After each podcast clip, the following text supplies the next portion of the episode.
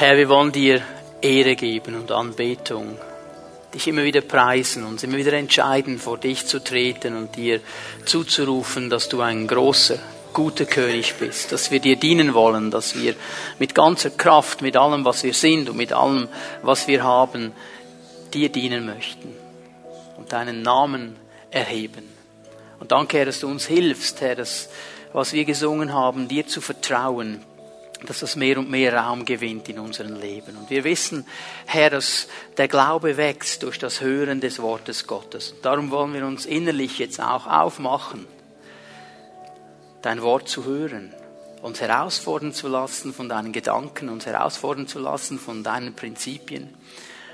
Und mehr und mehr Menschen werden, die das, was sie hören, festhalten und umsetzen und auch erleben, wie der Segen, den du verheißt, in unsere Leben hineinkommt. Ich danke dir, Geist Gottes, dass du uns hilfst, dein Wort richtig zu verstehen. Und Herr, ich danke dir schon jetzt für all das, was du tun wirst, durch dein Wort in unserer Mitte.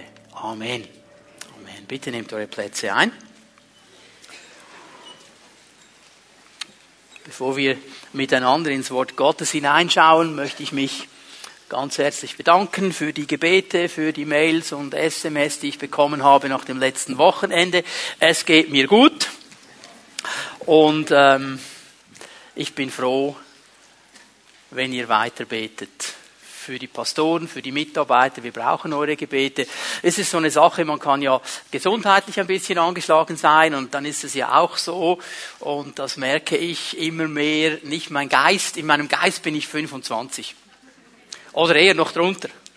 Aber das Gestell rundherum, das kommt langsam in die Jahre und das kann dann manchmal nicht mithalten mit dem Geist. Und das war so ein Moment halt am letzten Wochenende. Und ich bin dankbar, nicht erst seit dem letzten Wochenende, aber wieder ganz neu seit dem letzten Wochenende für die pastoralen Mitarbeiter, für den Staff, den wir hier haben, für die Einheit, die wir hier haben, dass der Tom einfach das Konzept packt und sagt, ich werde predigen am Sonntagmorgen, wunderbar.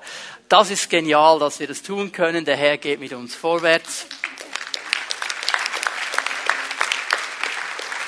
Aber wir brauchen einander. Ich möchte noch einmal kurz erinnern an den 6. Mai, die Mitgliederversammlung. Das ist wirklich etwas, was ich euch ganz stark ans Herz lege. Wir werden äh, an diesem Abend auch einiges darüber euch äh, kommunizieren und weitergeben, was wir in den nächsten Monaten und Jahren so sehen, auch einige Veränderungen, die dann irgendwann kommen werden im personalen Bereich. Das sind wichtige Informationen, äh, die wir euch gerne weitergeben, damit ihr dann mittragt, mitbetet, mit hineinkommt in die Vision. Also 6. Mai, ein wichtiges Datum. Und ich werde heute Morgen weiterfahren mit dieser Predigtserie, die wir vor Ostern kurz unterbrochen haben, über diese Freiheit in Christus, echt frei zu sein. Da haben wir schon viel gesehen. Johannes 8 war ja diese ganz wichtige Bibelstelle, wo Jesus sagt, meine Jünger bleiben in meinem Wort, in meinem Wort erkennen sie die Wahrheit und die Wahrheit wird sie frei machen. Und er definiert hier einmal das Ziel, das er hat für jeden seiner Jünger, nämlich hineinzukommen in diese Freiheit, die Jesus für uns bereithält. Und dann haben wir darüber gesprochen, dass wir auch als Christen uns öffnen können für verschiedene Einflüsse. Die Entscheidung liegt da bei uns. Wir haben über offene Türen gesprochen. Und hier möchte ich heute Morgen eine Fortsetzung machen. Die Botschaft heute Morgen, ich habe ihr den Titel gegeben, die erste offene Tür. Und das muss ich ganz schnell ein bisschen eingrenzen und definieren, damit wir wissen, von was wir sprechen. Es gibt nämlich zwei erste offene Türen. Die erste offene Tür, die der Feind selber geöffnet hat, ist die Türe des Stolzes. Über dieses Thema haben wir bereits gesprochen vor einigen Wochen. Irgendwann in der Zeit, die Theologen können das nicht genau einordnen, hier gibt es kein Datum, aber man weiß, es gab einen Moment in der Ewigkeit im Himmel, wo der Teufel zu sehr in den Spiegel geschaut hat, zu sehr begeistert war über sich selber und gesagt hat, ich werde rebellieren, ich werde Gott von seinem Thron werfen, ich werde selber auf diesem Thron sitzen. Und das ist die Türe des Stolzes. Er hat sich völlig überschätzt und ist dann auch gefallen und hat diese Türe geöffnet. Das ist die erste Türe, die er geöffnet hat. Der Mensch dann in der Geschichte ist natürlich durch diese Türe gegangen, darüber haben wir gesprochen. Aber der Auslöser, der erste Türöffner war er selber. Und heute Morgen werden wir über die erste Türe sprechen, die der Mensch geöffnet hat, die er selber geöffnet hat. Das ist eine ganz wichtige Türe.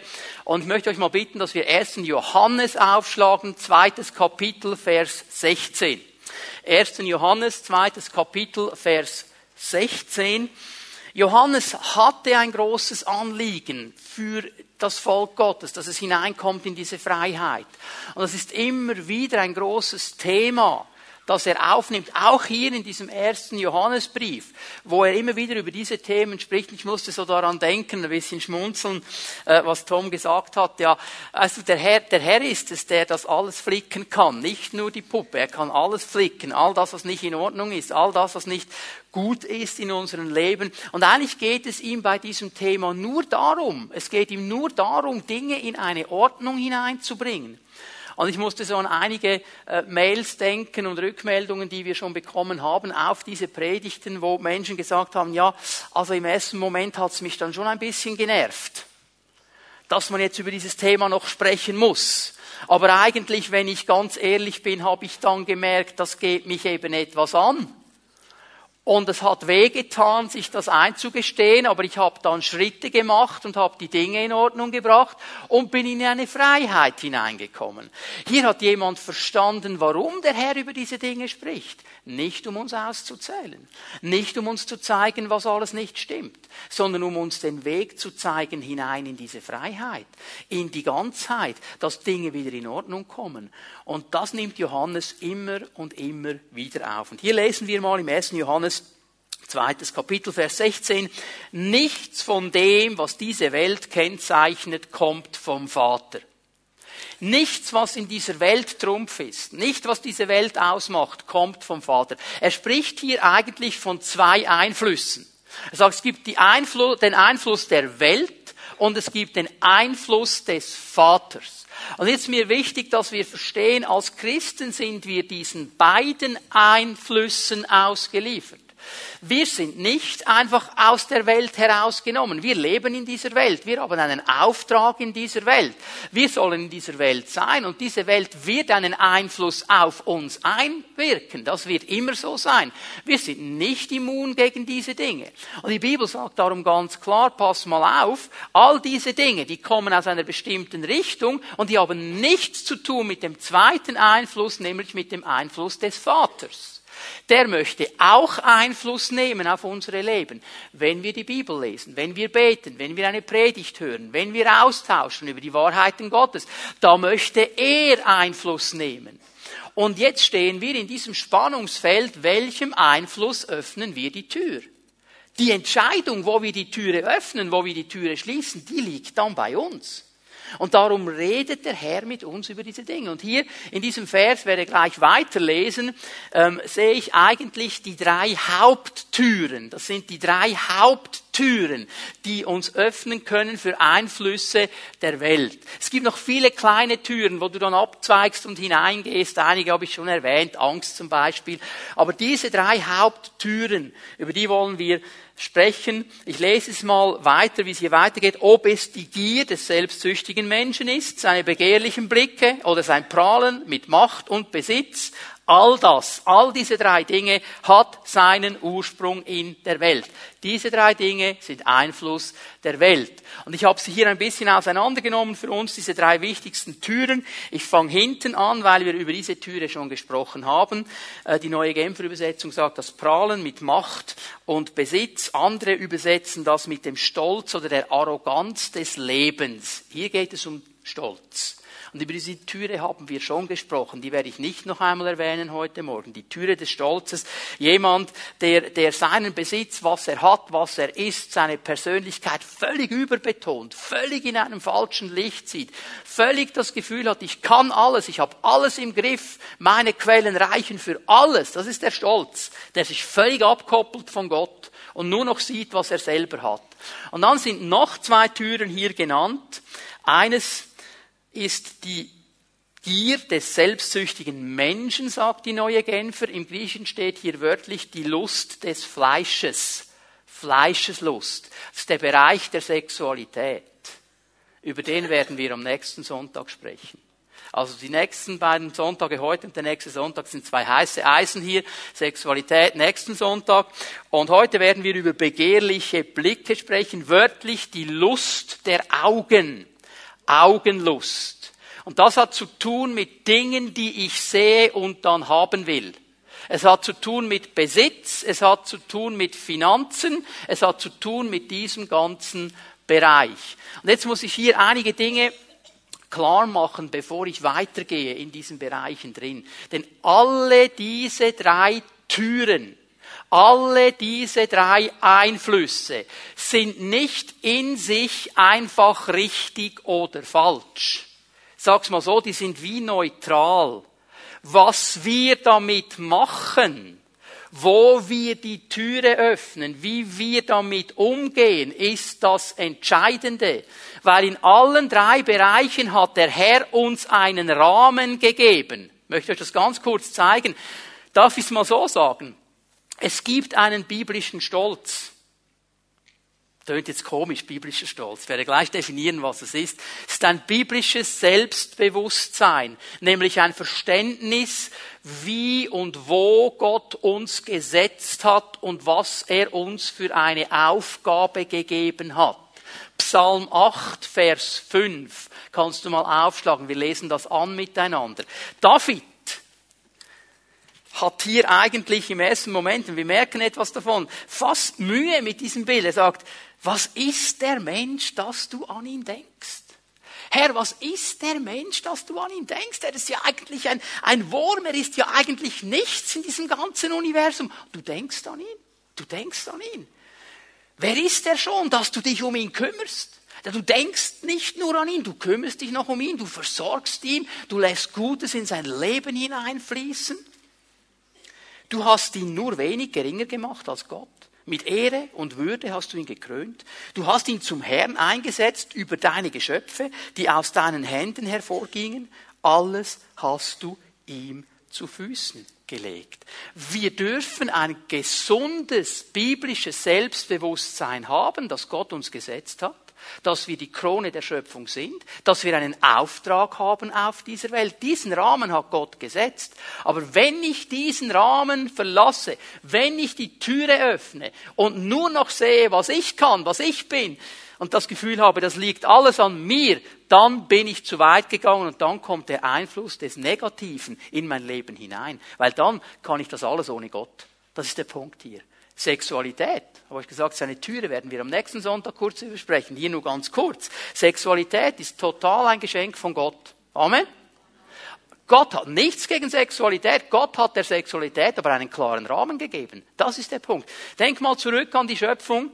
Gott sieht den Mann und denkt, man, der, der braucht wirklich Hilfe. Also der ist alleine und der hat nichts, was ihm entspricht. Und er macht eine erste Narkose mit ihm, legt ihn flach, nimmt eine Rippe, baut die Frau. Und dann wacht er aus der Narkose aus und er sieht die Frau und sagt, wow, Cool, das passt. Endlich mal was Cooles. Also der Elefant passt nicht, die Giraffe ist zu hoch und das Nilpferd zu breit. Aber das passt, das passt. Halleluja, wunderbar. Hat sich riesig gefreut. Und dann sagt Gott etwas. Du sollst Sex haben mit ihr.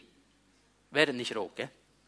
Das steht, 1. Mose 2, Vers 24. Sie werden ein Fleisch sein. Hat er gesagt. Das ist das nächste, was er sagt. Aber Achtung, bei diesem Punkt sind wir sehr schnell. Der Rahmen rundherum hat er auch betont.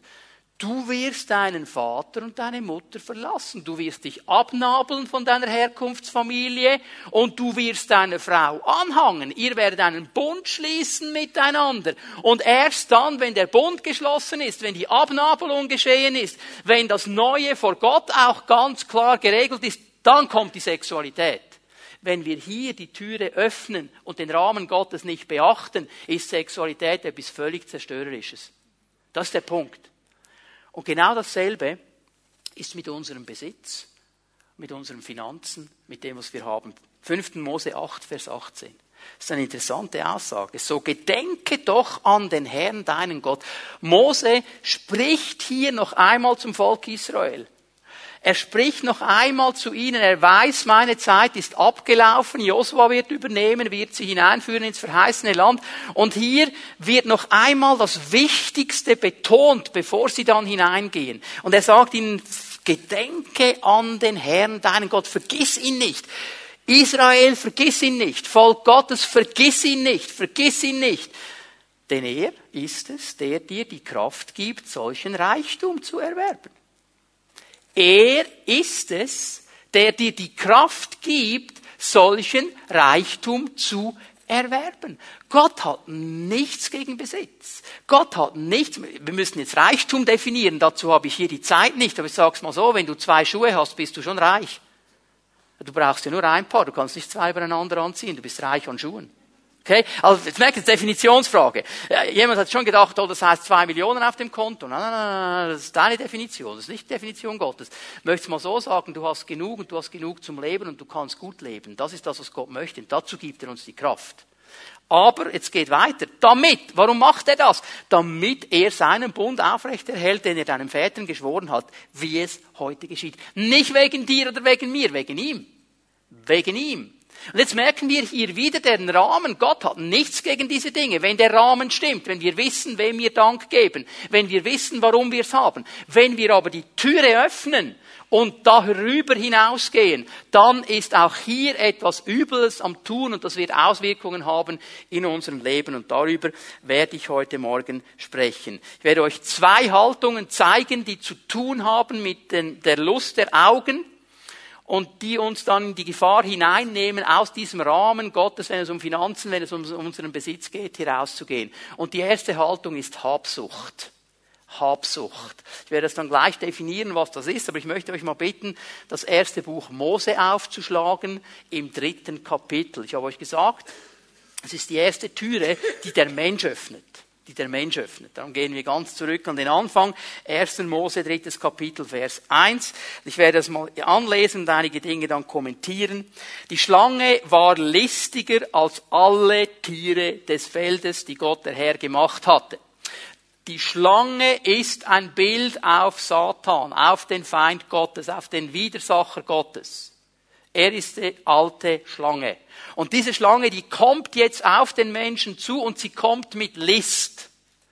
Sie kommt nicht mit einer guten Motivation, sie kommt mit einer schlechten Motivation. Sie will überlisten, sie will mit List den Menschen fangen. Und sie sprach zu der Frau, sollte Gott wirklich gesagt haben, dass ihr von keinem Baum im Garten essen dürft und jetzt bitte pass gut auf. Die Strategie der Schlange hat sich bis heute nicht geändert. Es ist immer dieselbe Strategie. Die Strategie nämlich, das Wort Gottes in Frage zu stellen. Was Gott gesagt hat, was sein Wille ist, in Frage zu stellen. Sollte Gott wirklich gesagt haben. Also er hat gesagt, Gott redet gar nicht. Das hat er nicht gesagt, dass Gott redet, das weiß er schon. Aber ja, hat er wirklich das gemeint? Und es ist wirklich das, was er gesagt hat. Hast du das echt wirklich gut und richtig verstanden? Er fängt an, Zweifel hineinzusehen, Fragezeichen hineinzusehen. Und das ist bis heute so. Ja, okay, das steht schon da, aber das kann man ja auch anders verstehen. Und heute muss man ja vielleicht und, und, und. Es ist genau dieselbe Strategie. Die Strategie ist immer dieselbe. Sie kommt mit List, die Schlange, und sie will Zweifel am Wort Gottes hervorrufen. Vers 2. Da sprach die Frau zur Schlange, von der Frucht der Bäume im Garten dürfen wir essen. Aber von der Frucht des Baumes, der in der Mitte des Gartens ist, hat Gott gesagt, esst nicht davon und rührt sie auch nicht an, damit ihr nicht sterbt.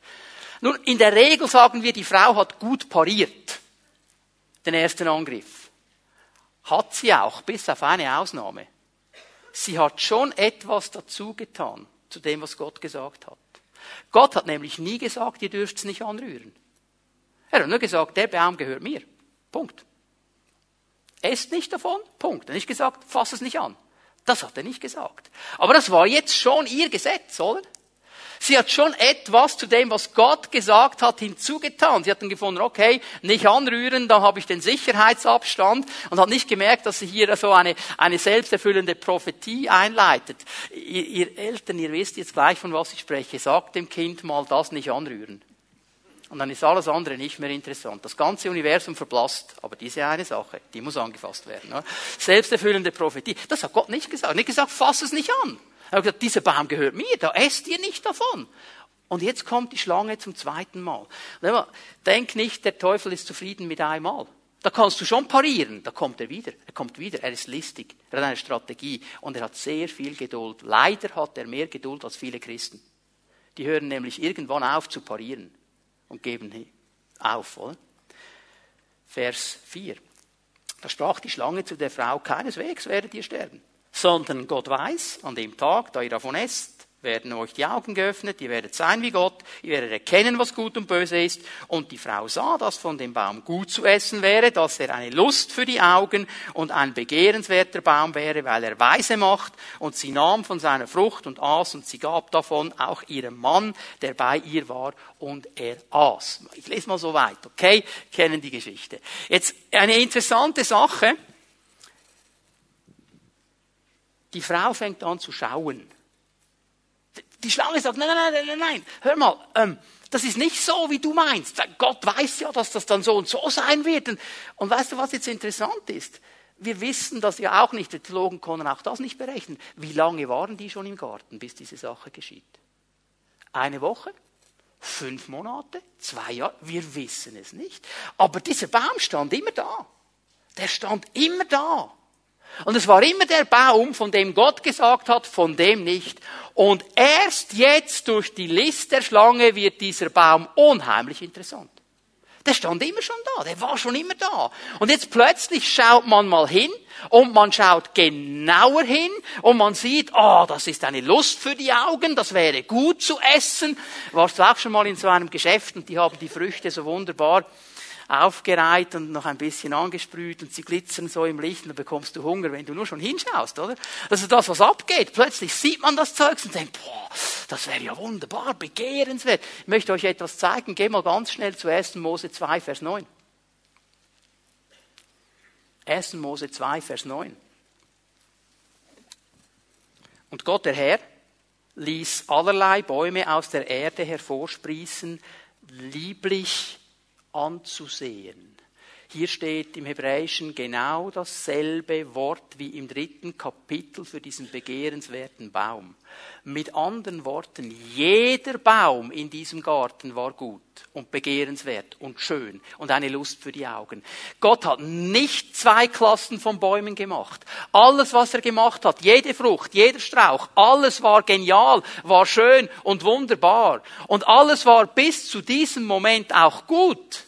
Der Punkt war, dass Gott über diesen Baum gesagt hat, der gehört mir. Das war der Punkt. Er hat nicht gesagt, der ist speziell, der ist aus diesem Grund speziell und das ist eine spezielle Frucht, die sieht besonders gut aus. Er hat einfach gesagt, er gehört mir. Das war das Spezielle. Und jetzt wird diese Aufmerksamkeit darauf gelenkt und der Mensch sieht das und will es haben. Er will es haben. Und er will es so sehr haben, dass ihm alles andere egal ist. Egal was Gott gesagt hat, egal was die anderen denken, das will er jetzt haben. Kennen wir, oder? Irgendeine Werbung, die wir sehen, oder ein Freund, der irgendetwas hat und du denkst, boah, das muss ich auch haben. Wenn ich das nicht habe, da werde ich nie mehr glücklich, das muss ich haben. Ist zwar ein völlig blödes Teil, aber du musst es trotzdem haben. Weil da irgendwas in uns einfach freigesetzt wird. Und ich glaube, das war die Zielrichtung hier, durch die List und die Strategie des Feindes hat er in, im Herzen des Menschen Zweifel gesät an der Güte Gottes. Er, der Mensch zweifelte plötzlich an Gott. Er, er war nicht mehr sicher, ob Gott wirklich so gut war und so barmherzig und ob er wirklich immer nur das Beste will für uns. Plötzlich war dieser Zweifel da, weil die Schlange hat gesagt, hey, der will euch etwas vorenthalten. Der ist nicht ehrlich mit euch. Der will etwas für sich, von dem will er euch gar nicht abgeben. Der ist nicht ehrlich mit euch. Und er hat eine schlechte Motivation, denn er weiß, wenn ihr davon esst, werdet ihr sein wie er. Der ist eifersüchtig auf seinen Thron, der will euch keinen Raum geben, das ist alles eng bei dem. Zweifel im Herzen, plötzlich da. Plötzlich da. Und das Zweite, dass der Mensch dann anfing zu denken, dass etwas Äußerliches ihn glücklich macht. Dass wenn er diese Frucht jetzt nimmt, dass ihn das glücklich macht. Dieser Gegenstand, dieses Ding, das du dann angeschaut hast und eigentlich willst, das macht mich dann glücklich. Und man versucht dann von außen irgendwo diese Dinge zu holen, meint, sie bringen mir Gewinn, sie machen mich glücklich und es bringt mir mehr Glück und es bringt mir mehr Freude und es bringt mir mehr Erfüllung als eine ungetrübte, echte, lebendige Beziehung mit meinem Gott. Das ist der Punkt, der hier gesetzt wurde. Und der Mensch ist voll hineingerasselt. Die erste Sünde, die erste Türe, die er geöffnet hat, er hat genommen, was Gott gehört. Er hat das genommen, was Gott gehört. Da, wo Gott gesagt hat, das ist meins, das hat er genommen. Das war der erste Punkt. Und diese Haltung wird im Wort Gottes als Habsucht bezeichnet. Er hat gesehen, er hat begehrt und er nahm. Egal was gesagt wird, egal was die Gesetze sind, egal was die Vorgaben sind, das will ich jetzt haben. Der Mensch sieht und er will. Und es ist interessant, äh, wenn man das ein bisschen definiert. Ich habe vom Neuen Testament euch diese Arbeit hier gemacht. Habsucht kommt in Menschen hinein, weil sie keine klare Erkenntnis über den Charakter Gottes haben weil sie nicht wirklich verstehen, wer Gott ist und dass er es wirklich gut meint. Darum wollen sie die Dinge von außerhalb nehmen, weil sie denken, dann bin ich erfüllt. Dann bin ich erfüllt. Jemand hat mir mal gesagt, oh, wenn ich nur aus dieser Ehe raus könnte. Ich würde lieber eine andere haben. Und dann habe ich ihm gesagt, ja, aber du nimmst dich mit. Das weißt du. Das wollte er nicht hören. Es sind nicht die äußerlichen Dinge, die mich verändern. Ich nehme mich mit. Ich kann alles haben. Darf ich mal das Bild so machen? Wenn ich mich benehme wie ein Ferkel, da kann ich auch in eine Luxussuite fünf Sterne und die Präsidentenabteilung haben. Ich bin trotzdem ein Ferkel. Ich nehme mich mit. Verstehen wir? Die äußeren Dinge verändern mich nicht. Aber es ist genau der Punkt. Es ist genau der Punkt. Was verändert, ist die Beziehung zu meinem Gott zu seinem Charakter, zu seinem, zu seinem liebenden Herzen. Und das Zweite ist, wenn Menschen nicht bereit werden, Gott zu glauben, dass er wirklich all das in ihr Leben hineinlegt, was sie wirklich brauchen, dass er Versorger ist und dass sie seinem Wort gehorsam sind. Das ist der Punkt. Da kommt Habsucht. Und aus diesem Grund ist die Konsequenz des Neuen Testamentes, spricht die Bibel klar davon, dass Habsucht Götzendienst ist ist Götzendienst. Kolosse 3,5. Habsucht ist Götzendienst. Paulus ganz klar. Und viele andere mit ihm. Weil hier hängst du dein Herz an einen anderen Gott. Nicht mehr an den Herrn, deinen Gott alleine. Lies mal die Stellen nach und du wirst noch etwas Interessantes herausfinden, dass jedes Mal, eigentlich wenn das Neue Testament von Habsucht spricht, im selben Vers oder in den umliegenden Versen auch von sexueller Ausschweifung geredet wird. Die beiden Türen, die gehen zusammen. Sehr interessant. Gib dir das mal mit, kannst du dann ein bisschen zu Hause studieren. Nun, alles in diesem Garten war für den Menschen da. Gott hat es für ihn gemacht, er sollte sich freuen. Eine Sache, nur eine Sache ganz allein, von der hat Gott gesagt, aber die gehört mir. Du kannst alles haben, aber das gehört mir. Und es ist so, nicht das, was wir nicht haben dürfen, das wird interessant. Und das wollen wir. Was ich euch hier zeigen möchte, ist ganz einfach, dass diese Wahrheit, dieses Prinzip ein ewiges Prinzip Gottes war, das bis in die heutige Zeit hinein wirksam ist. In der heutigen Zeit sprechen wir von den Erstlingsgaben oder vom Zehnten. Das ist genau dasselbe Prinzip. Dass Gott nämlich sagt, es gehört alles dir, aber einen Teil davon, die Erstlingsgabe, den Zehnten, der gehört mir und den sollst du mir bringen. Es ist genau dasselbe Prinzip. Ich werde heute Morgen jetzt nicht äh, lange über den Zehnten predigen, ist auch nicht eine Lehrpredigt über den Zehnten, da kannst du dir andere Predigten besorgen. Ich möchte euch das Hintergrundprogramm zeigen, was hier abgeht wenn wir mit diesen Dingen richtig oder eben nicht richtig umgehen. Das ist der Punkt, den ich heute Morgen machen muss. Der zehnte, und das werde ich heute Morgen versuchen euch zu zeigen, ist entweder ein großer Segen für mein Leben, oder aber eine offene Tür für den Einfluss des Feindes. Und das ist, was die Bibel ganz klar sagt und ganz klar erklärt. Und darum spreche ich darüber. Und vielleicht denkst du jetzt, ja, aber warum beansprucht Gott denn einen Teil für sich? Warum will er denn das? Warum will er denn das? Weil Gott einen pädagogischen Gedanken dabei hat. Er hat einen pädagogischen Gedanken an dieser Sache.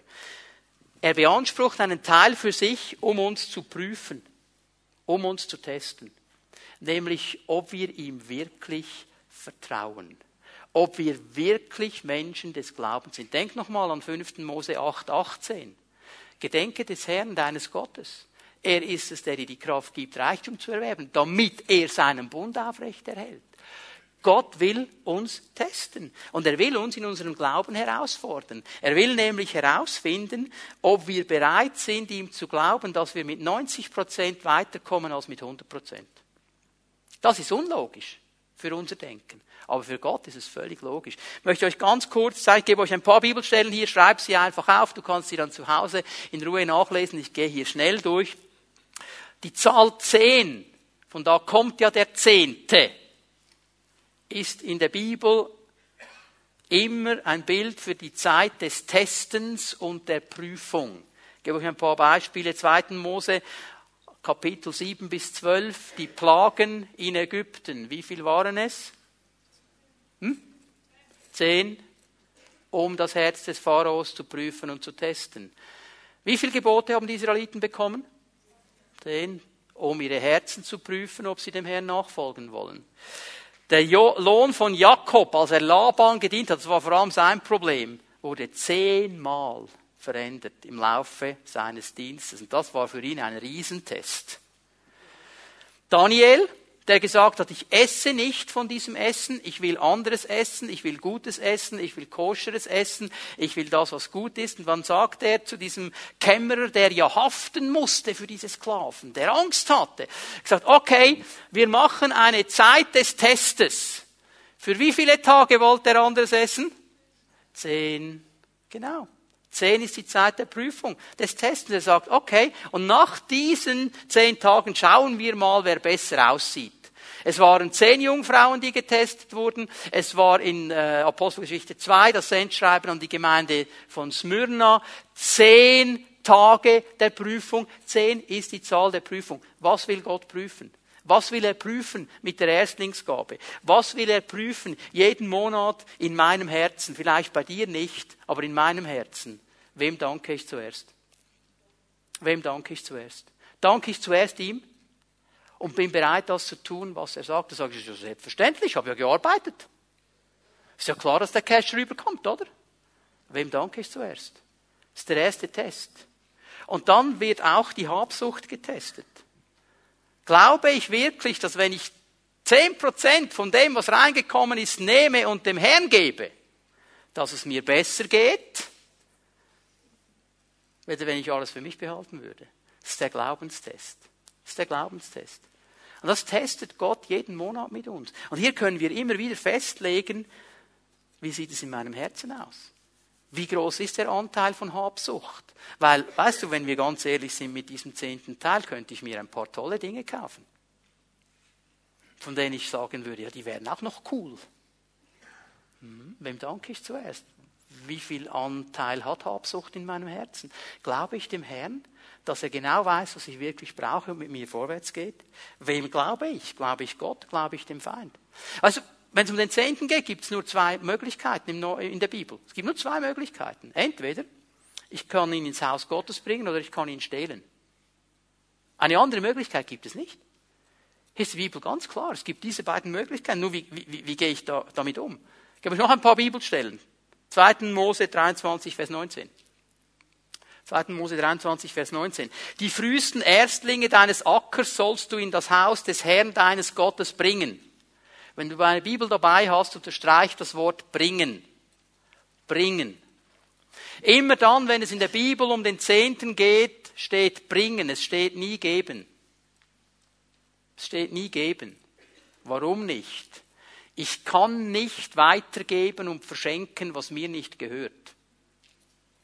Weil der Zehnte gehört nicht mir, er gehört dem Herrn. Es ist seine Erstlingsgabe, es gehört ihm. Und ich kann nicht einfach die Dinge verschenken. Ich meine, ich könnte ja bei Jan einbrechen und alles nehmen, was er hat, und dann könnte ich es dem Peter schenken und dem Dan nebendran sagen, ich schenke euch das. Und die würden denken, wow, ist das ein lieber Kerl? Ja, ich habe es dem Jan geklaut, oder? Ist ja nicht meins. Es ist immer nur bringen, ich bringe es zurück dem Herrn, es gehört nämlich ihm. Und das Zweite ist interessant hier, die Erstlinge, ich weiß nicht, wie das bei mir ist, aber ich sage dir, ich mache das immer per Dauerauftrag. Der allererste Dauerauftrag, der geht bei mir, ist die Erstlingsgabe für meinen Gott. Und der steht an erster Stelle. Zeitlich und prioritär. Bevor irgendetwas anderes passiert, geht das. Weil ich will dem Herrn sagen, ich danke dir.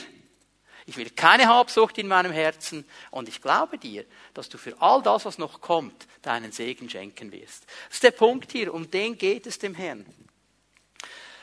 3. Mose 27, Vers 30. Alle Zehnten des Landes, sowohl von der Saat des Landes als auch von den Früchten der Bäume, gehören dem Herrn. Sie sind dem Herrn heilig. Sie gehören ihm. Die Bibel ist hier ganz klar. Ich möchte euch eine zweite Haltung zeigen. Das ist die Haltung des Unglaubens. Die Haltung des Unglaubens. Habsucht, Unglauben. Beiden gehen zusammen. Ähm, es ist ein Grund, dem Herrn nicht zu geben, was ihm gehört, zurückzuhalten, was ihm gehört. Ich glaube nicht, dass wir im Neuen Testament den Zehnten geben sollen. Das ist eine alttestamentliche Sache, das gibt es im Neuen Testament nicht mehr, wir sind frei davon. So die Dinge, die ich ab und zu mal höre. Ich möchte nur ganz kurz ein paar Dinge dazu sagen. Jemand hat mal gesagt, ja, das ist Gesetz, das ist Altes Testament, das ist im Gesetz war das schon in Ordnung, aber im Neuen Testament ist das nicht in Ordnung. Ich möchte dir einfach eine Frage stellen die Leute, die sagen dann auch, ja, im Gesetz war das schon richtig. Und es war auch richtig, dass Gott reagiert hat und ihnen gesagt hat, ihr müsst das halten, das ist Gesetz. Ihr seid, aber wir sind unter Gnade. Ich möchte eine Frage stellen. Ist das, was im Gesetz falsch war, für Menschen unter der Gnade plötzlich richtig? Ist das, was im Gesetz falsch war, für Menschen unter Gnade plötzlich richtig? Nämlich nicht zu geben, was Gott gehört. Denk mal darüber nach. Und jetzt merkst du, das ist kein Argument. Das ist kein Argument. Jemand hat gesagt, das Wort Zehnten kommt gar nicht vor im Neuen Testament. Ja, dann muss ich sagen, dann liest deine Bibel richtig. Ein anderer hat gesagt, ja, es kommt nur ganz, ganz selten vor, ganz selten. Das stimmt, achtmal. Und dreimal Verzehnten. Okay, elfmal. Jetzt ist ein Argument, es kommt nur so wenig vor, es ist nicht wichtig für uns. Stehlen, das Wort stehlen kommt neunmal vor im Neuen Testament. Das ist nicht so schlimm, wenn wir stehlen, kommt ja im Neuen Testament fast nie vor, oder? Jungfrauengeburt kommt zweimal vor in der Bibel, einmal im Alten, einmal im Neuen Testament. Okay, merkst du, dass diese Argumente, die müssen irgendwo eine andere Wurzel haben. Es sind nicht diese Argumente. Und übrigens, äh, hat jemand von euch eine Stamps Studienbibel? Ja, okay. Ihr werdet jetzt merken, was ich rede. Es steht sogar in Rot im Neuen Testament, der Zehnte. Die Worte, die Jesus gesprochen hat, sind alle in Rot. Jesus spricht über den Zehnten, Matthäus 23, Vers 23. Wehe euch, ihr Schriftgelehrten, Pharisäer, ihr Heuchler, ihr gebt den zehnten Teil von Kräutern wie Minze, Dill und Kümmel und lasst dabei die viel wichtigeren Forderungen des Gesetzes außer Acht. Gerechtigkeit, Barmherzigkeit und Treue. Diese Forderung solltet ihr erfüllen, das andere nicht außer Acht lassen. Jesus sagt nicht weder noch, sagt beides. Beides. Tu beides. Und weißt du, diese Stelle allein, nur diese Stelle, wenn ich keine andere Aussage hätte über den Zehnten, nur diese Stelle allein, die würde genügen. Weißt du warum? Mein Jesus, der mich errettet hat, der mich erlöst hat, der mir neues Leben gegeben hat, der mir meine Sünden vergeben hat, der mein Leben wieder auf ein Fundament gestellt hat, der mich gesegnet und gesegnet und gesegnet hat, der sagt mir, ich soll den Zehnten geben. Das reicht. Das reicht. Mehr muss ich nicht haben. Ich bin relativ einfach gestrickt in diesen Dingen. Ich will meinem Herrn gehorsam sein. Was bedeutet Unglauben? Kein oder mangelndes Vertrauen zu Gott. Das ist Unglauben. Beziehung. Kann sich erinnern, was die Schlange versucht hat, die Beziehung irgendwie zu unterminieren. Nein, nein, nein, der meint es nicht gut mit euch. Er meint es nicht gut mit euch. Unglaube ist nur eine Verlängerung. Ich vertraue nämlich im Letzten nicht. Hör mal, wenn, wenn meine Frau mir heute Nachmittag sagen würde, verbinde dir die Augen und gib mir die Hand, ich führe dich irgendwo hin, ich würde es machen. Ich, ich würde nicht denken, ja, jetzt führt sie mich in den Wald und wirft mich in ein Loch und scharrt mich zu. Das würde ich nicht denken. Warum? Weil ich, ich vertraue ihr, ich kenne sie. Ich kenne sie, das würde sie nie machen. Ich kann ihr vertrauen, auch wenn ich nicht sehe, wo es hingeht. Und das ist auch mit meinem Herrn so. Ich meine, okay, ähm, vielleicht fragt sich jetzt jemand, ja, und wie war das, als du sie erst seit zwei Tagen kanntest? Okay, also heute würde ich mitgehen. Ich kenne meinen Herrn. Ich weiß, er meint es gut, darum gehe ich mit. Darum gehe ich mit. Es bedeutet aber auch kein oder mangelndes Vertrauen gegenüber dem, Gott, dem Wort Gottes zu haben. Auch nicht dem zu vertrauen, was er sagt. Und hier möchte ich euch ein, ein, ein positives, ein negatives Beispiel zeigen. Lukas 5, Vers 4 und 5. Das ist ein positives Vorbild der der gute Petrus, der viel falsch gemacht hat in seinem Leben. Aber hier, an dieser Stelle, Jesus ist in seinem Boot und er predigt von seinem Boot aus. Und dieser Petrus hat die ganze Nacht gefischt und hat kein Schwänzlein gefangen. Nichts, war wirklich gar nichts da. Und jetzt sagt ihm Jesus nach der Predigt, okay, jetzt Petrus, fahr hinaus auf den See und wirf dein Netz noch einmal aus. Und jetzt wusste Petrus, eine Sache. Ich habe die ganze Nacht gefischt. Ich habe die ganze Nacht gefischt und habe nichts gefangen. Und er wusste noch etwas. Kein Fischer, der sein Handwerk versteht, fährt am Tag hinaus. Weil dann steht schön die Sonne da und die Fische sehen den Schatten. Und die würden nicht hervorkommen. Das wusste der alles. Er wusste, mein Vater hätte mir nie gesagt, ich soll das machen. Der war auch schon Fischer. Die ganze Tradition, alle Fischer wissen das. Und jetzt sagt er etwas Interessantes. Okay, Herr auf dein Wort. Ich vertraue dir. Ich vertraue dir. Es ist völlig unlogisch. Es ist völlig unlogisch, aber ich vertraue dir. Ich will dir vertrauen. Und er fährt hinaus und er macht den genialen Fischzug, weil Gott gesprochen hat. Er vertraut ihm. Und jetzt zeige ich euch ein negatives Beispiel. Wir gehen nochmal ins Alte Testament. Das hier bildlich so wunderbar ähm, auch dargestellt. Es hat wieder zu tun mit der Erstlingsgabe. Josua 6. Josua 6. Israel ist über den Jordan gekommen und sie sind bereit, die erste Stadt in diesem verheißenen Land einzunehmen. Jericho, eine Stadt, die als uneinnehmbar galt zum damaligen Punkt, und jetzt macht Gott etwas, was er nachher nie mehr gemacht hat, in der ganzen Einnahme, in der ganzen Landeinnahme nicht mehr. Er gibt ihnen eine Strategie, er sagt ihnen, wie er Jericho, wie sie Jericho einnehmen können, und dann sagt er noch etwas. Alles, was in Jericho ist, gehört mir. Ist ein Band drüber, gehört mir. Ist meine Erstlingsgabe. Es ist die allererste Stadt, die ihr einnehmt. Erstlingsgabe gehört mir. Alles, was nachher kommt, gehört euch. Aber das gehört mir. Les mal hier in Josua 6, Vers 18. Ihr aber hütet euch vor dem Gebannten. Schau mal. Hütet euch vor dem Gebannten. Weil er wusste, hier, hier, hier ist die Versuchung, eine Türe zu öffnen. Dann sagt er, hütet euch davor, das gehört nicht euch, das ist nicht euch, das gehört mir. Das gehört mir. Alles, was ihr da drin seht, es gehört mir. Damit ihr nicht, nachdem, daran den Band, nachdem ihr daran den Ball verstreckt habt, doch von dem Gebannten etwas nehmt und über das Lager Israel einen Bann bringt und es ins Unglück kommt. Wenn du diese Türe öffnest, sagt der Herr, dann wird etwas geschehen. Das macht er hier ganz klar. Wenn du von dem nimmst, was mir gehört, dann wird es eine Konsequenz haben. Und Vers 19, alles Silber und Gold, samt den ehernen und eisernen Geräten soll dem Herrn geheiligt, für Gott auf die Seite gelegt sein, es gehört mir, es soll in den Schatz des Herrn kommen, es gehört ihm, hat er hier klar gemacht. Noch einmal, es geht hier um das Prinzip der Erstlingsgabe. Und er sagt ganz klar, das gehört mir. Gebt mir die Erstlingsfrucht, ich werde den Rest segnen. Und jetzt wissen wir aus der Geschichte, dass da irgendwas geschehen ist. Jericho wurde wunderbar eingenommen. Das ging ganz einfach. Und die waren selber überrascht. Und jetzt ging es an die nächste Stadt. Ai hieß die. War so ein kleines Städtchen. Und die Israeliten haben gesagt, ach, kein Problem, Jericho haben wir genommen, war Völlig easy. Da müssen nicht mal alle mitkommen, da können wir die meisten zu Hause lassen. Wir nehmen eine ganz kleine Fraktion. Das Ei, das nehmen wir noch vor dem Frühstück schnell ein. Das ist keine Sache, oder? Und dann gibt es eine riesen Niederlage und sie müssen flüchten. Und Josua kann das nicht einordnen als Leiter und er sucht den Herrn, er geht zum Herrn und sagt, Herr, was ist hier passiert? Und der Herr gibt ihm die Antwort. Die Antwort war einfach. Jemand hat sich an dem vergriffen, was mir gehört. Einer aus dem Volk hat sich vergriffen an dem, was mir gehört. Josua 7, Vers 11.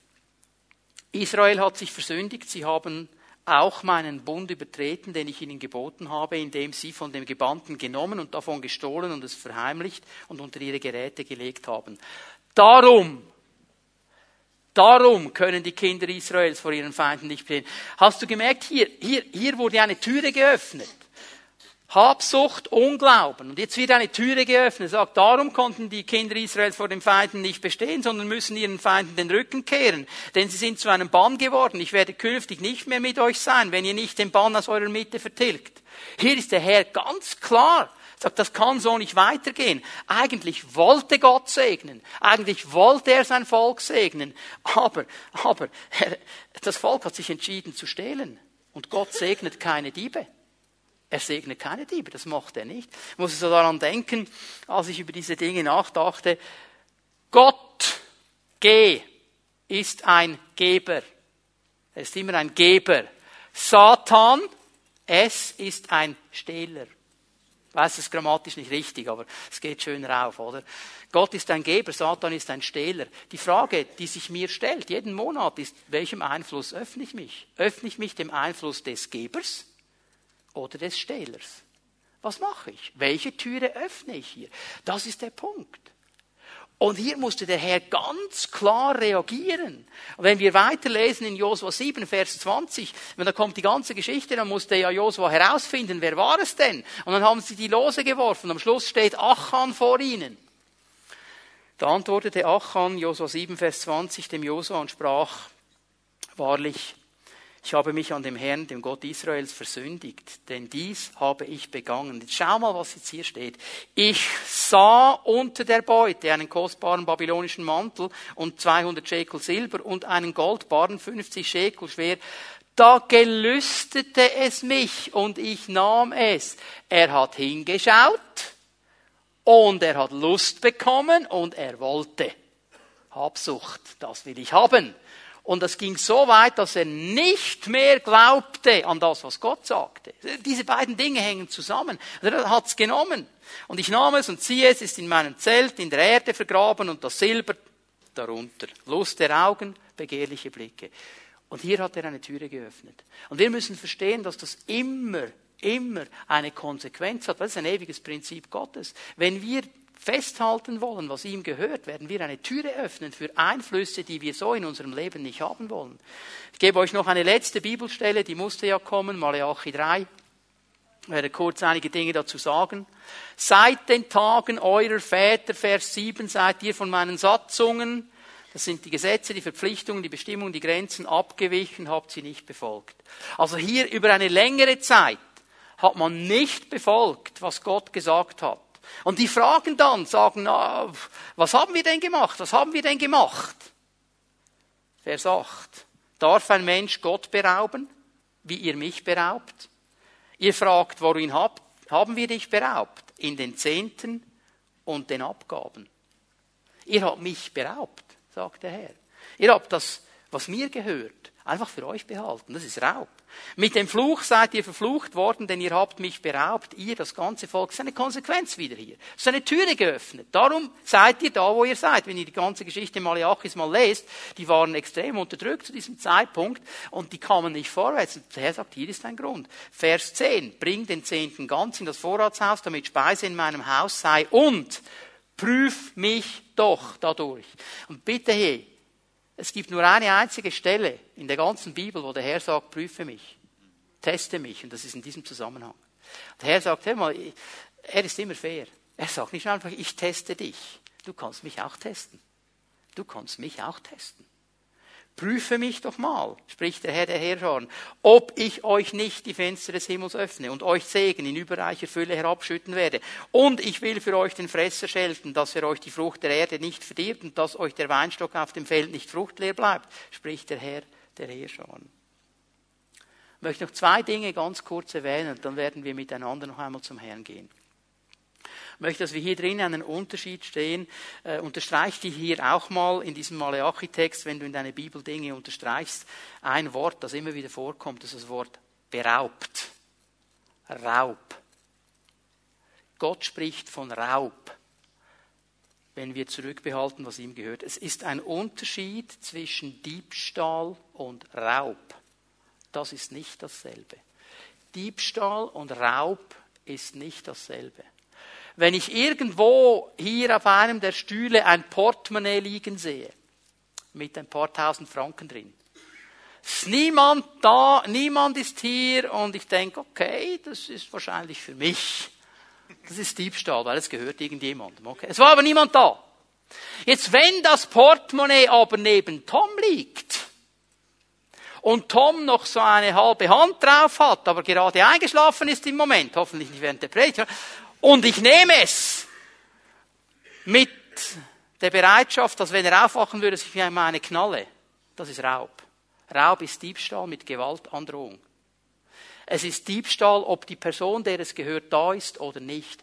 Siehst du, was der Herr hier sagt? Er sagt nicht, ihr seid Diebe, er sagt, ihr habt mich beraubt, ihr seid Räuber, ihr kommt in mein Haus und ihr nehmt, was mir gehört und habt noch das Gefühl, das sei kein Problem, ihr seid Räuber. Und das werde ich nicht segnen. Es ist wichtig, dass wir das verstehen. Der Herr spricht in diesen Kategorien. Und das Zweite, was ich hier noch klar machen möchte, einfach, dass wir uns ganz klar verstehen. Das Wort Gottes sagt an keiner Stelle, nicht einmal, nicht mal im Ansatz, dass wenn du den Zehnten gibst, alles perfekt läuft. Das hat das Wort Gottes nicht gesagt. Hat es nicht gesagt. Was der Herr aber sagt und was er betont und wo wir ihn prüfen dürfen, ist, dass wenn wir gehorsam sind gegenüber seinen Ordnungen, wir unter seinen Schutz kommen. Das hat er gesagt. Ich werde die Fenster des Himmels öffnen, ihr werdet genug haben, ich werde den Fresser stoppen. Hör mal, Fresser stoppen heißt jetzt nicht, dass du ein niegelnagelneues Auto bekommst. Aber es heißt vielleicht, dass deine alte Gurke, die schon 20 Jahre alt ist, nochmal 20 Jahre läuft und dein Automech nicht versteht, warum das Teil immer noch läuft. Das kann es heißen. Das heißt nicht, dass du die neueste Top-Waschmaschine bekommst, die schon alles selber noch bügelt. Du kannst es reinwürgen und es kommt gebügelt raus. Da gibt's ja schon bald, oder? Das heißt nicht, aber vielleicht, dass deine alte Waschmaschine halt immer noch läuft und läuft und läuft. Er wird den Fresser für uns schelten, dass der nicht fressen darf, dass er nicht fressen darf, was ihm nicht gehört. Das ist das, was der Herr sagt. Es ist Schutz unter seinen Ordnungen. Der Herr möchte uns heute Morgen ermutigen, darüber nachzudenken, wie wir mit dieser Türe umgehen. Habe ich sie geschlossen? Habe ich sie geöffnet? Die Entscheidung, was ich mit dieser Türe mache, die liegt bei mir, bei keiner anderen Person. Ich möchte euch einladen, dass wir aufstehen miteinander. Ich möchte bitten, dass Jette mit ihrem Team noch einmal nach vorne kommt möchten einen Moment in die Gegenwart Gottes gehen. Während wir vor ihm stehen, bevor wir ihm noch einmal ein Lied zusingen, möchte ich dich einladen, dass du dir zusammen mit dem Heiligen Geist Gedanken darüber machst, wie gehe ich mit diesen Dingen um. Diese Türe, habe ich sie geschlossen? Ist sie geöffnet? Gibt es diese Anteile von Habsucht in meinem Leben? Glaube ich dem Herrn? Oder glaube ich ihm nicht?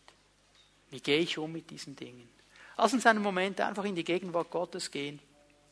Und der Geist Gottes wird dir begegnen in dieser Zeit.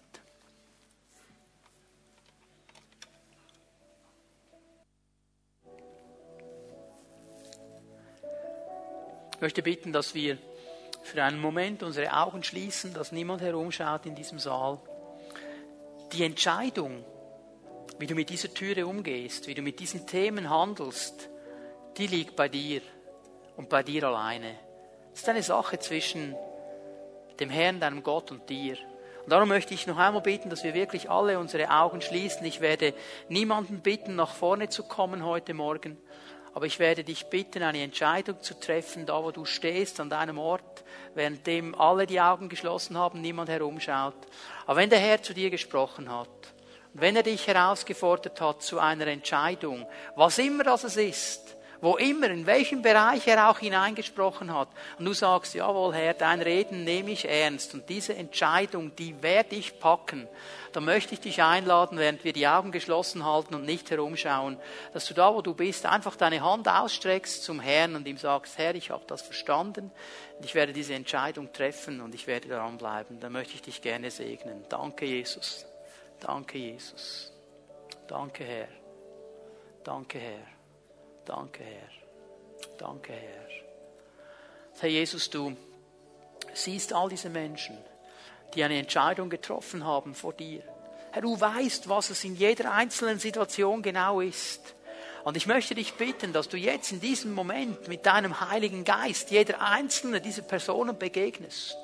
Herr, dass im Herzen jetzt diese Entscheidung festgemacht wird und dass du hilfst, in den nächsten Tagen und Wochen dran zu bleiben an dieser Entscheidung. Und dass sie sehen dürfen, dass ihre Entscheidung Segen freisetzen wird. Überall da, wo wir Türen schließen gegenüber dem Feind, da kann dein Segen auch fließen. Da öffnen wir nämlich eine Türe für dich. Und das soll geschehen in diese Leben hinein. Wir danken dir, Herr, für deine gute Gnade, die wir immer wieder neu ergreifen dürfen. Ich segne all diese Männer und Frauen in deinem wunderbaren Namen.